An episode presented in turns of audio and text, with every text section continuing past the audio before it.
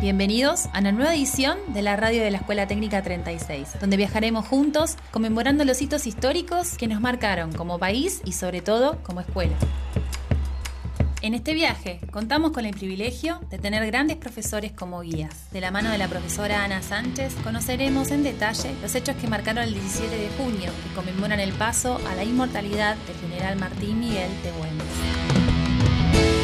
Luego, el profesor Fernando Rivera nos ayudará a comprender la relevancia de la figura de Manuel Belgrano y la creación de la bandera nacional, con la colaboración especial de Candela Paniza. Por otra parte, el 22 de junio se conmemora el nacimiento del almirante Guillermo Brown. Por tal motivo, conoceremos juntos quién fue el patrono de nuestra escuela. No esperemos más, abrochate el cinturón, subí el volumen al máximo comencemos ya este recorrido histórico de una forma diferente. Soy viajera eterna enamorada de tu sol, de pampa y silencio de salinas y aguas que se lanzan en suicidio magistral, selva verde, mate amargo y humedad. Voy siguiendo el rastro de una estrella azul, lamento mapuche, lágrimas del sur que se han vuelto témpano de un frío glacial, congelando las miradas, llenando de paz. Desierto, distancia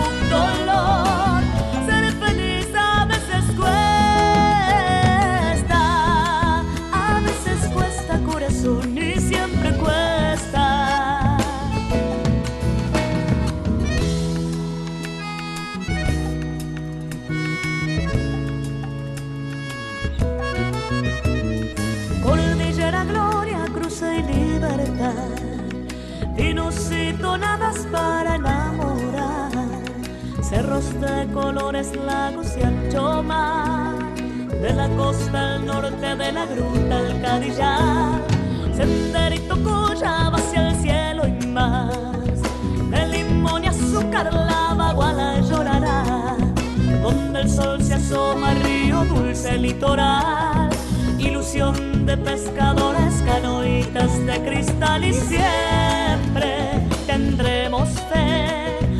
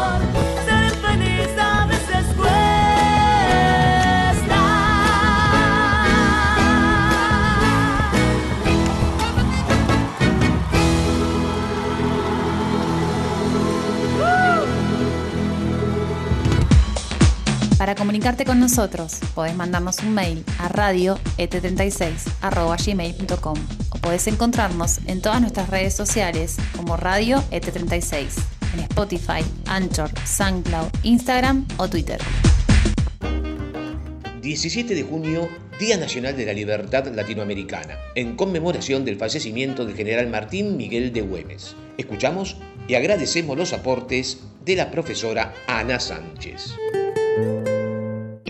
El 17 de junio de 1821 fallecía uno de los próceres argentinos hasta hace un tiempo olvidado, pero en la actualidad conmemoramos esta fecha por su liderazgo y por su valentía al enfrentar a tropas realistas casi sin ningún recurso en el norte de nuestro país. La resistencia de Martín Miguel de Güemes, así su nombre completo, ante las fuerzas realistas sin recursos del gobierno central, hace que debamos honrarlo, como muchos héroes anónimos. Pero vamos a repasar algunos de los hechos de días anteriores que nos llevan a entender qué sucedió ese 17 de junio. Diez días antes, el 7 de junio de 1821, Güemes recibiría la herida que provocaría diez días después su muerte. Una emboscada sorpresiva en la esquina de las actuales calles Balcarce y Avenida Belgrano recibió un disparo por parte de fuerzas realistas. Algunos días antes, Güemes había viajado al sur de la provincia y el gobernador de Tucumán, don Bernabé Araos, estaba en su contra. En ese momento, cuando él se aleja, la mayoría de los miembros del Cabildo de Salta se pronuncian en su contra. Aseguran estar en contra de Güemes, por lo que el propio líder se retira y viaja a la ciudad de Salta. Allí se reúne con un grupo de gauchos, los cuales lo aclamaban. La población de Salta y los gauchos salteños adoraban al líder revolucionario. El general Olañeta, uno de los jefes realistas, emprende el camino para encontrarlo y da órdenes a distintos jefes. Y en una de estas revueltas, el general Olañeta manda al general José María Valdés, acompañado por miembros realistas, a buscar a Güemes. Se produce una emboscada de casi 400 hombres y allí, al encontrar a Güemes, un disparo en el medio de esta revuelta le da la herida que 10 días después terminaría con la, con la vida de Güemes. Vuelvo a repetir, destacamos su valentía y su entereza, pero también destacamos estas dos cualidades en medio de una guerra sin recursos, solo con los recursos que su provincia y que los propios habitantes que lo acompañaban le brindaban. Me gustaría leerles las palabras que se escucharon del general Gaucho antes de morir. Y dice así, voy a dejarlos, pero me voy tranquilo, porque sé que detrás de mí quedan ustedes, que sabrán defender la patria con el valor del que han dado pruebas. ¿Y saben qué? Voy a repetir esta oración. Detrás de mí quedan ustedes. Y esos ustedes somos nosotros. Supongo que entenderán que depende entonces de nosotros defender la patria, con distintos recursos, cada uno desde su lugar, no importa. Pero defender la patria significa que cada uno de nosotros honra su lugar. Espero que así como hoy recordamos al general Güemes, lo hagamos en cada una de las fechas patrias, porque defender la patria también es reconocer los esfuerzos de nuestros antepasados. Les mando un gran cariño y sinceramente espero volver a verlos pronto. Un beso grande. Consejos para evitar la propagación del coronavirus. Lávate las manos con frecuencia. Usa abundante agua y jabón o un desinfectante de manos a base de alcohol durante 30 segundos. Mantén los ambientes ventilados. Cuando tosas o estornudes, cubrite la nariz y la boca con el codo flexionado o con un pañuelo. Y si tenés que salir, usa barbijo, mantén la distancia social y utiliza el alcohol Si te cuidas, cuidas a tu familia, a tus seres queridos y así nos cuidamos entre todos su mensaje a todos los que hacemos la radio de la Escuela Técnica 36.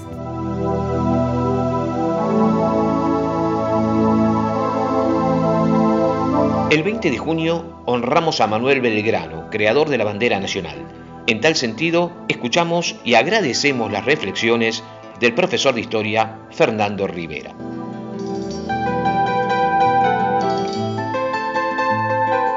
Ante todo, deseo expresar mi profunda alegría como profesor de la materia Historia al poder hacerme eco de las ideas fundamentales del general Manuel Belgrano con motivo de un nuevo aniversario de su muerte. Agradezco la propuesta de las autoridades del colegio para poder expresar estas palabras. En virtud del decreto número 20 del Poder Ejecutivo Nacional de fecha 3 de enero del corriente año, a 250 años de su nacimiento y 200 años de su muerte, ha sido determinado el año 2020 año del general Manuel Belgrano. El mencionado decreto destaca la actuación pública que tuvo Belgrano en el proceso que condujo a la independencia de nuestro país. Me interesa rescatar lo expresado en el decreto porque pone el acento en la actuación y compromiso público de Belgrano tanto en los años previos a la Revolución de Mayo como en la consolidación y participación en la faz militar para alcanzar finalmente la independencia de nuestro país. Estas aseveraciones nos llevan a pensar en un Manuel Belgrano revolucionario e innovador en términos de las ideas políticas del momento. Ellas inspiradas en Rousseau, Voltaire, Adam Smith y en los teóricos fisiócratas tales como Quesnay. Habitualmente nuestro recuerdo es con referencia a la creación de la bandera. Este suele ser el principal homenaje de las efemérides patrias, pero su trascendencia en la historia va más allá de esta simple reducción. No obstante, el haber izado por primera vez la bandera de nuestra patria le significaría recibir duras reprimendas por parte de las autoridades de entonces. Podemos advertir su intelectualidad política y estratégica si tomamos en cuenta el pensamiento gestado desde su cargo como primer secretario del consulado, nombramiento otorgado por el rey Carlos IV en 1784. En sus informes anuales expresaba profunda convicción por el fomento y desarrollo de la industria, en contraposición al modelo de producción primaria vigente hasta el momento. Tal idea de industrialización quedó plasmada en la memoria presentada al consulado en el año 1802. En ella afirmaba brevemente, todas las naciones cultas se esmeran en que sus materias primas no salgan de sus estados a manufacturarse en el extranjero para luego obtener productos que les permita obtener un valor excedente al que tiene aquella en bruto. Creía firmemente que esta política económica haría rica a la nación y a la vez hacer posible la distribución de riqueza de manera justa para evitar la miseria en la población. El problema de la pobreza ponía en evidencia su profunda sensibilidad social y levantaba duras críticas a los dueños del poder. No obstante, sus críticas eran siempre acompañadas de propuestas superadoras y alternativas que favorecieran el ideario de una sociedad justa. Observó que el origen del problema radicaba en la posesión de la tierra. Por tal motivo, consideraba que todo hombre debía acceder a la propiedad de la tierra a fin de valerse a sí mismo y a la sociedad. El desarrollo de la industria y de la agricultura debía tener como pivot la educación de los habitantes, no solo para varones, sino también debían estar incluidas las mujeres. Creó escuelas de dibujo técnico, de matemática y de náutica. Su elocuente convicción por la educación lo llevó a redactar en 1798 el primer proyecto de enseñanza estatal, gratuita y obligatoria. Señalaba en este proyecto que era imposible mejorar las costumbres y ahuyentar los vicios sin educación. Su proyecto radicaba en que los cabildos creasen y mantuviesen con sus fondos escuelas ubicadas en todas las parroquias de su jurisdicción y particularmente en la campaña. La idea de gratuidad de la educación era para él un acto de justicia hacia la población, al retribuir de este modo la contribución que hacía con los impuestos para el sostenimiento del Estado. Por otra parte, pensaba que debían fomentarse las vocaciones y darle a la gente la posibilidad de elegir su ocupación, para lo cual había que incrementar el número de establecimientos educativos. En defensa de la educación que soñaba para su patria, dos meses antes del proceso revolucionario de mayo expresó, ¿Cómo se quiere que los hombres tengan amor al trabajo, que las costumbres sean arregladas, que haya copia de ciudadanos honrados, que las virtudes ahuyenten los vicios y que el gobierno reciba de sus cuidados si no hay enseñanza y si la ignorancia va pasando de generación en generación, con mayores y más grandes aumentos. Obliguen los jueces a los padres a que manden sus hijos a las escuelas por todos los medios que la prudencia es capaz de dictar. Finalmente, con estas palabras me parece oportuno revivir las ideas educativas de uno de los padres de la patria, diciéndoles a nuestros estudiantes que ocupan la centralidad del sistema educativo con propósito a desarrollar diversas aptitudes que les permitan ser personas honradas, con vocación ciudadana, seguras de sí mismas y no perder la esperanza por concretar la utopía de un futuro promisorio, justo y con amplias posibilidades de elegir su vocación.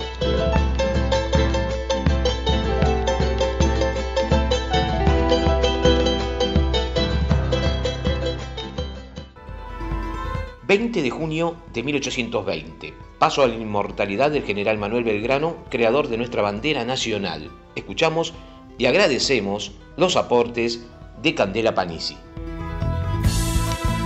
Quisiera traer a nuestra memoria la figura enaltecida de un prócer argentino con todas las letras, con ese título, a mi entender, muy bien ganado por todo lo que hizo por nuestra patria. Hablo de don Manuel Belgrano.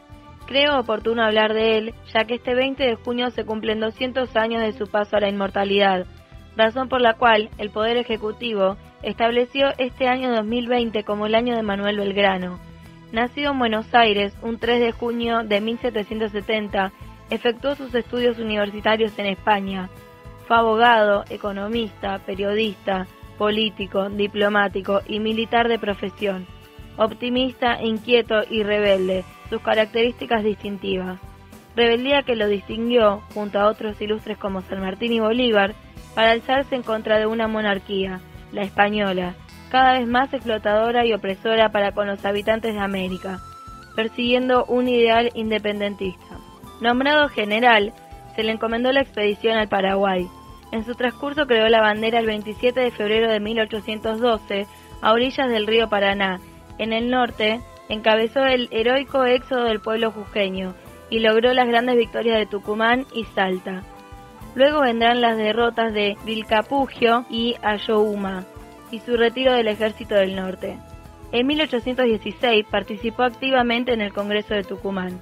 Como premio por los triunfos de Tucumán y Salta, la Asamblea del año 13 le otorgó a Belgrano 40 mil pesos en oro. Don Manuel lo destinará a la construcción de cuatro escuelas públicas ubicadas en Tarija, Jujuy, Tucumán y Santiago del Estero. Traigo uno de sus tantos pensamientos. Trabajaré siempre para mi patria, poniendo voluntad no incertidumbre, método no desorden, disciplina no caos, constancia no improvisación, firmeza no blandura, que describe su sentir. Belgrano murió en la pobreza total el 20 de junio de 1820 atacado por una agobiante enfermedad en una Buenos Aires asolada por la guerra civil, que llegó a tener ese día tres gobernadores distintos. Pienso en la eternidad a donde voy y en la tierra querida que dejo, comentó antes de morir. Quiero de esta forma homenajearlo y que lo tengamos siempre presente como uno de los héroes que hicieron grande a nuestra patria, dejándonos el legado de nada menos que nuestra bandera patria.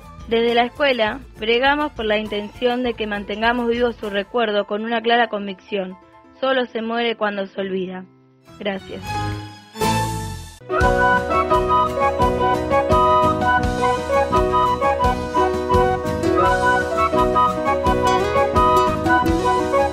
Es momento de escuchar tu opinión. ¿Qué significa para vos la bandera argentina? Hola, mi nombre es Franco Ortiz, de primera a segunda, y para mí la bandera significa que nos representa a un país y a nuestra nación. Buenas, mi nombre es Franco Rodríguez, de sexto primera, de la especialidad computación, y para mí la bandera argentina representa el orgullo nacional y el orgullo de ser argentino. Mi nombre es Nacho, soy de segundo año y para mí la bandera argentina es un símbolo de libertad y una forma de reconocer que somos una nación. Este estandarte, creado hace más de 200 años por Manuel Belgrano, acompañó a todos nuestros héroes que defendieron nuestra soberanía nacional. Hola, soy Mila Lucas de sexto segunda de construcción y bueno, para mí la bandera significa un símbolo de libertad. No solo eso, también significa nuestra propia fe y nuestra propia identidad como argentinos. Para mí, la bandera argentina es un símbolo patrio y me genera un sentimiento muy especial. Representa a mi país, a mi familia, mis amigos, mi escuela y otras tantas cosas que quiero. La prometí en cuarto grado y la defenderé hoy y siempre.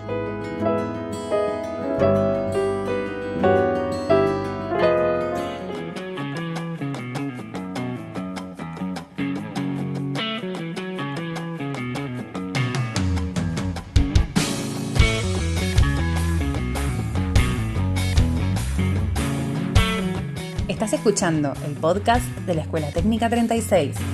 Se desprendió del aire olor de chacarera y se plantó en mi suelo el grito de esta tierra.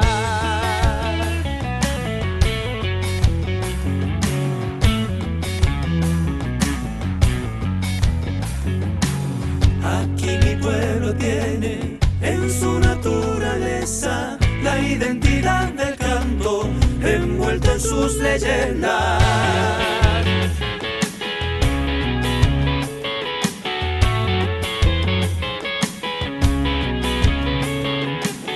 De bombo en bombo viaja, de parche en parche llega, desde un lamento triste hasta quitar sus penas, desde la voz del hombre rompiendo las fronteras,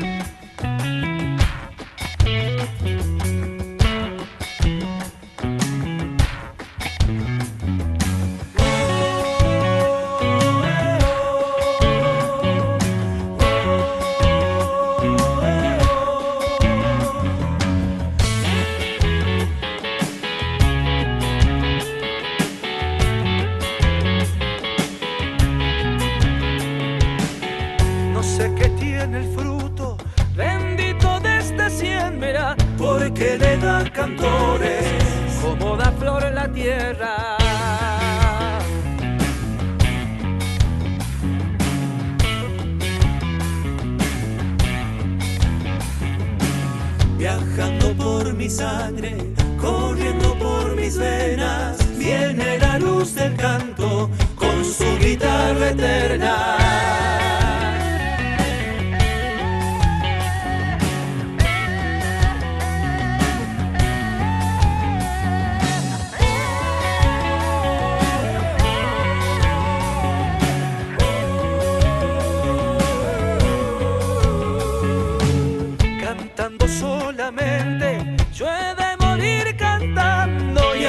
La luz de mi alma perdurará en los años desde la voz del rompiendo las fronteras, enardeciendo el cielo, canta mi chacarera. Nuestra Escuela Técnica 36 lleva su nombre, Almirante Guillermo Brown, a quien recordamos el 22 de junio. Agradecemos a la Armada Argentina el material que escucharemos a continuación. Cuando estalla el conflicto de la Revolución de Mayo, todo ese proceso que por supuesto se iba gestando a lo largo de los años, que va a tener a las invasiones inglesas como un gran detonante y que precipitan en el 10, lo ven este, a, a Brown presente en Buenos Aires. Brown, eh, pensemos que era irlandés, que desde pequeño había vivido todo un proceso de reivindicaciones, de pedido de derechos, de autonomía. Por tanto, toda esta gesta no le era ajena. ¿sí? Entonces, gradualmente Brown va a ir adoptando a esta patria como suya. Brown llega al frente de la escuadra a partir de una terna. ¿sí? Él contaba con el apoyo de Juan Larrea, que era ministro de Hacienda, había sido miembro de la primera Junta de Gobierno. Él es el que va a llevar adelante la organización de una escuadra con la compra de una serie de buques. Eran barcos chicos, pero eh, de capacidades marineras bastante buenas para eh, lo que es el Río de la Plata, para la navegación en el Río de la Plata. El buque más importante que se compró fue la Fragata Hércules, un buque de origen ruso. Contenía en su interior una bandera blanca con una cruz azul cruzada la Cruz de San Andrés, que fue la que Brown utilizó eh, como su insignia. Por sus eh, aptitudes personales, por ser una figura conocida entre algunas autoridades del gobierno, en 1814 entonces es elegido para conducir los medios navales que van a conformar una escuadra que va a ser una de las más importantes escuadras que se formen en ese momento en el Plata que va a combatir contra Montevideo en lo que se va a llamar la campaña, la gran campaña de Montevideo que comienza en 1814.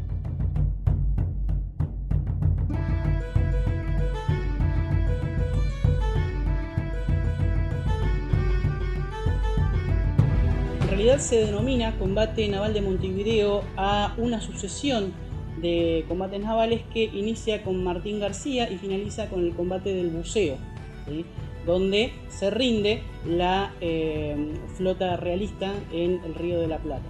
El hito inicial de esa campaña va a ser la victoria de Martín García, que se desarrolla en cinco días, de 10 de marzo al 15 de marzo, con finalmente la victoria del 15, si bien empieza tímidamente como una derrota, eh, una aguerrida actitud de Brown hace que esto cambie este combate es trascendental porque es el que aleja definitivamente eh, a los realistas, al menos, en, cuestiones navales, porque es el último bastión realista en el Río de la Plata. A partir de 1815 organiza una expedición de corso que llevaría eh, el germen de la revolución hacia el Océano Pacífico y además tendría el rol protagónico en el hostigamiento del comercio naval realista además de llevar eh, la idea de la revolución a las costas del Pacífico.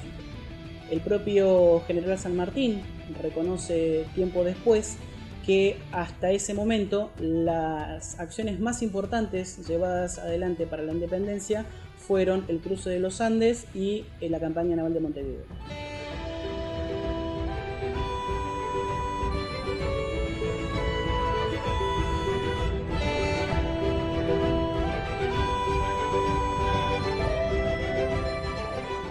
Te vayas, ya volvemos para seguir estando cerca tuyo. Flash de actualidad, en un minuto. Declararon la emergencia ambiental por las quemas de pastizales en el delta del Paraná. En lo que va del año, y pese a la cuarentena que supera los 90 días, se han registrado 3.000 focos de incendio. Estas alarmantes cifras hicieron que el Ministerio de Ambiente de la Nación declarara la emergencia ambiental en la zona, más de 250 kilómetros cuadrados quemados en 31 días. Son aproximadamente 25.000 hectáreas de pastizales, bosques de timbós, sauces, alisos, ceibos, laureles y espinillos, entre otros. Los incendios están desde inicios del año, con lo cual el panorama es todavía peor.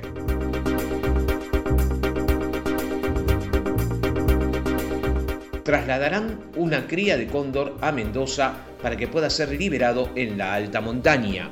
Al igual que ocurre en la vida silvestre, donde los adultos alejan su cría para poder generar nueva vida, el pichón de cóndor andino, nacido a fines de octubre del 2019 en el Centro de Rescate y Preservación Yastay, en la ciudad de La Rioja, fue emancipado de sus padres para completar su desarrollo y permitir que la pareja se prepare para una nueva temporada reproductiva. En el marco del Plan Integral de Conservación Cóndor Andino de Argentina, estos pichones sin experiencia de vuelo se unen a otros ejemplares de su misma categoría de edad para formar bandadas que puedan ser liberados en ambientes naturales. Gracias a este esfuerzo de conservación, 196 cóndores fueron liberados en Sudamérica y 57 de ellos pudieron ser reintroducidos en la costa atlántica de la Patagonia, una zona donde la especie estuvo extinta por más de un siglo. proveen mantas hospitales y barrios vulnerables desde cárceles bonaerenses. Las personas privadas de la libertad tomaron cursos de tejido y se pusieron a armar mantas cuya producción se distribuye en hospitales, barrios carenciados y gente en situación de calle. Una iniciativa solidaria que incluye a privados de la libertad de tres penales bonaerenses en conjunto con grupos de jóvenes empresarios. En otro orden de cosas, el Club Atlético River Plate convocará a reunión de comisión directiva para aprobar el cupo femenino en los organismos de gobierno del club. La dirigencia del Club Atlético River Plate convocará a su comisión directiva a una reunión con el objeto de aprobar el cupo femenino obligatorio del 20% en todos los órganos de gobierno del club, a partir de una iniciativa del presidente Rodolfo Donofrio. Dicho cupo regirá para las próximas elecciones de autoridades programadas para el 2021 pregunta que nos hacemos claramente, ¿por qué no llegar hasta el 50% y la igualdad de derechos como corresponde? ¿no? Bueno, es una iniciativa y un paso importante para llegar al cupo de igualdad, que sería obviamente lo lógico del 50%.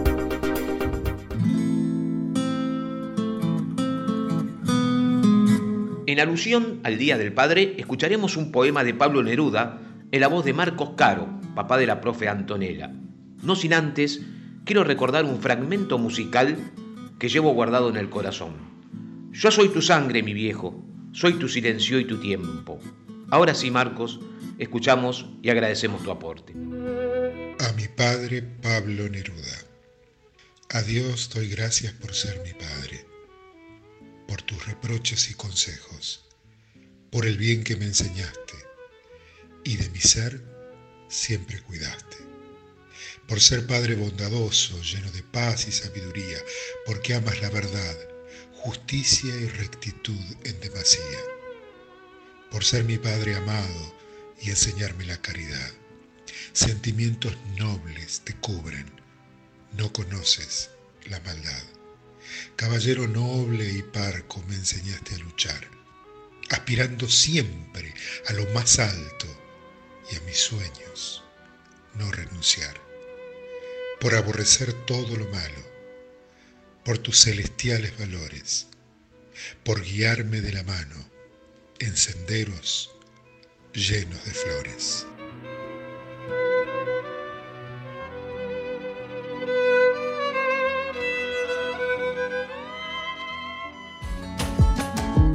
Unidos nos sabemos fuertes. Este es el momento. Con tal fuerza lo siento. Creo, creo que este es el momento. Este es el momento de despedirnos. Nos encontramos en la próxima edición. Esperamos que lo hayas disfrutado tanto como nosotros. Conducción, Claudio Grimaldi. Edición general y musicalización, Gustavo Zunino. Producción general, Gastón Laboña. Locución y diseño gráfico, Rocío de Virgilio. Comunicación y redes, Antonella Carlos. No hay tierra santa,